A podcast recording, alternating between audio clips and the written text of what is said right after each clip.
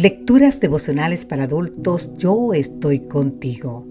Cortesía del Departamento de Comunicaciones de la Iglesia Dentista del Séptimo Día Gascue en Santo Domingo, capital de la República Dominicana. En la voz de Sarat Arias. Hoy, 31 de agosto, lo resucitaré en el día final. En el libro de San Juan, capítulo 6, versículo 40, nos dice, y esta es la voluntad del que me ha enviado que todo aquel que ve al Hijo y cree en Él tenga vida eterna, y yo lo resucitaré en el día final. Los seres humanos siempre hemos tenido interés en el futuro, incluso nos hemos atrevido a predecirlo. En mayo del año 2015, una revista estadounidense compartió con los lectores algunas de las predicciones más equivocadas de la historia. En un artículo publicado en la misma revista, se predijo que para el año 2000 ya no habría guerras y los pobres vivirían en grandes edificios. Otro autor se aventuró a pronosticar que ese mismo año no existirían los ratones. En el 2006, a la pregunta ¿cuándo sacará Apple un teléfono?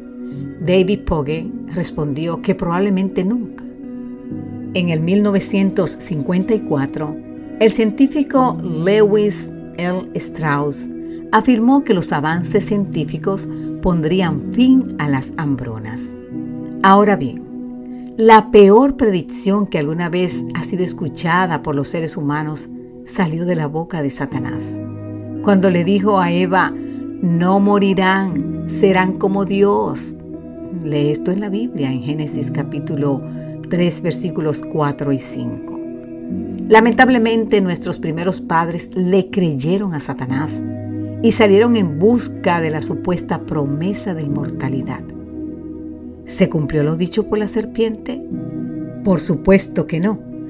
Todos hemos visto el fracaso de la predicción diabólica y nos ha tocado lidiar con la muerte de algún ser querido.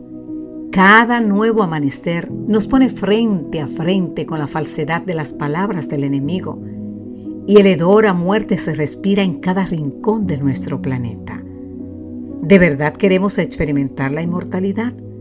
Entonces hemos de acercarnos y cerrar filas con el que quitó la muerte y sacó a la luz la vida y la inmortalidad, como dice en el libro de 2 de Timoteo, capítulo 1, versículo 10.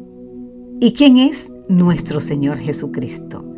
Él sí nos ofrece la posibilidad de vivir para siempre, de romper el poder que la muerte tiene sobre nosotros.